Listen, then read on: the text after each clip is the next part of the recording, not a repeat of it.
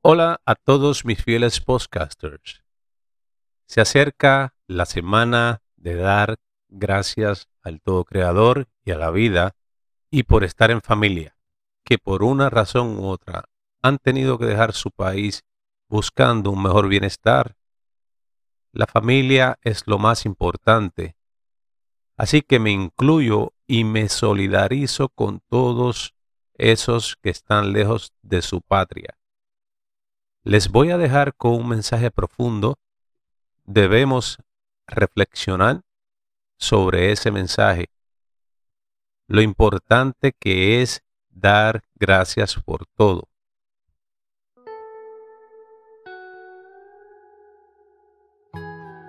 Nos encontramos nuevamente celebrando Acción de Gracias. Para todos es una celebración con matices y colores distintos y diferentes. La celebración es otra este año. Por lo menos debe ser cambiada o transformada, acorde con la situación que estamos viviendo, en la que debemos mantener un distanciamiento físico y con medidas de precaución y cuidado por el aumento de los casos de COVID-19. Quiero compartir un texto bíblico que nos da la base para repensar las acciones de gracias este año. El texto nos dice, sé lo que es vivir en la pobreza y también lo que es vivir en la abundancia. Filipenses 4:12.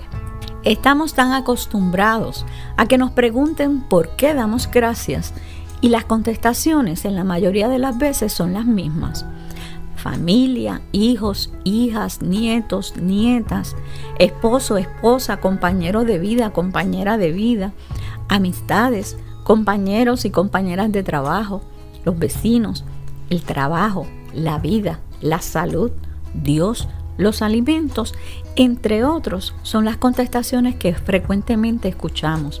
Pensamos en lo bueno, lo agradable y lo positivo en aquello que representa abundancia. Vivir con abundancia es fácil, pero cuidado, no podemos olvidar de lo que realmente es importante y valioso.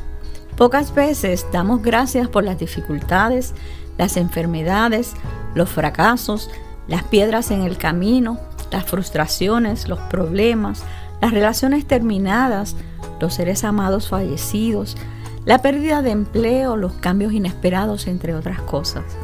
Queremos olvidar lo negativo, lo malo, lo feo, lo desagradable.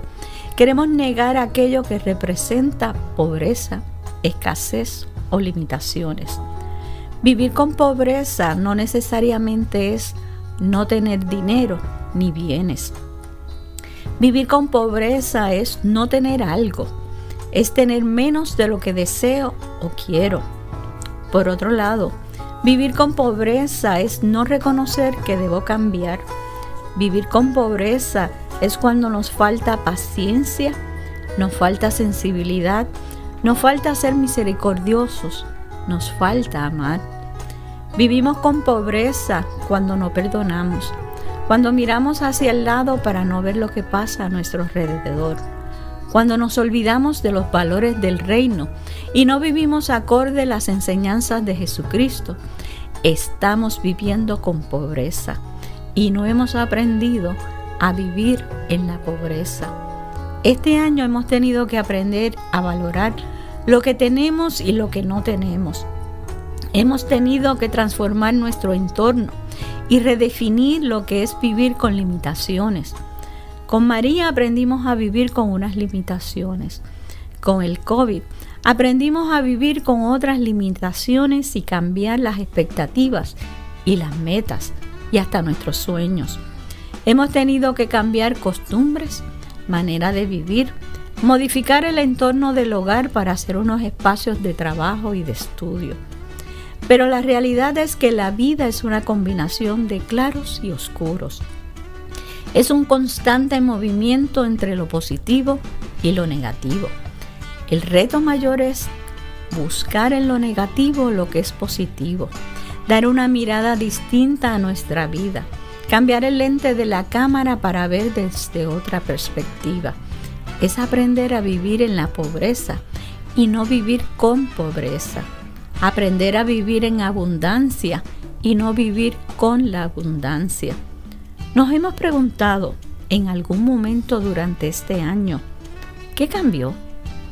¿Soy la misma persona que ayer? ¿Qué tuve que aprender, cambiar o transformar? ¿Cambiaron mis prioridades de vida? Tuve que redefinir mis valores y prioridades. Demos gracias a Dios por lo que tenemos y lo que no tenemos.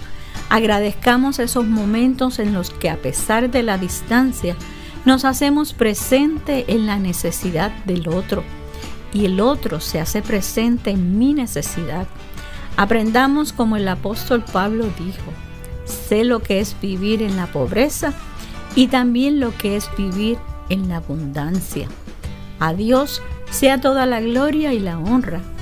Gracias a ustedes por hacerse presente en la vida del otro. Te invito en una oración.